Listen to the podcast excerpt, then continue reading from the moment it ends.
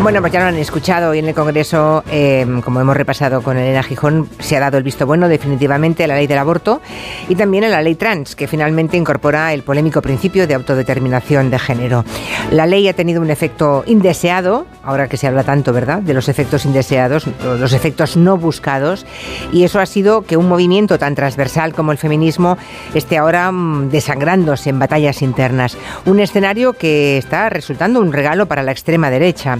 Vamos a reflexionar sobre el camino turbulento que ha seguido esta ley, la fractura que deja en el movimiento feminista, y está lo acaba de contar Elena, la abstención de la ex vicepresidenta Carmen Calvo, y también vamos a analizar los intereses que se mueven a uno y otro lado, qué consecuencias creen que va a tener este enfrentamiento, quién va a pagar los platos rotos, a quién favorece, porque siempre hay mm, quien se favorece, ¿no?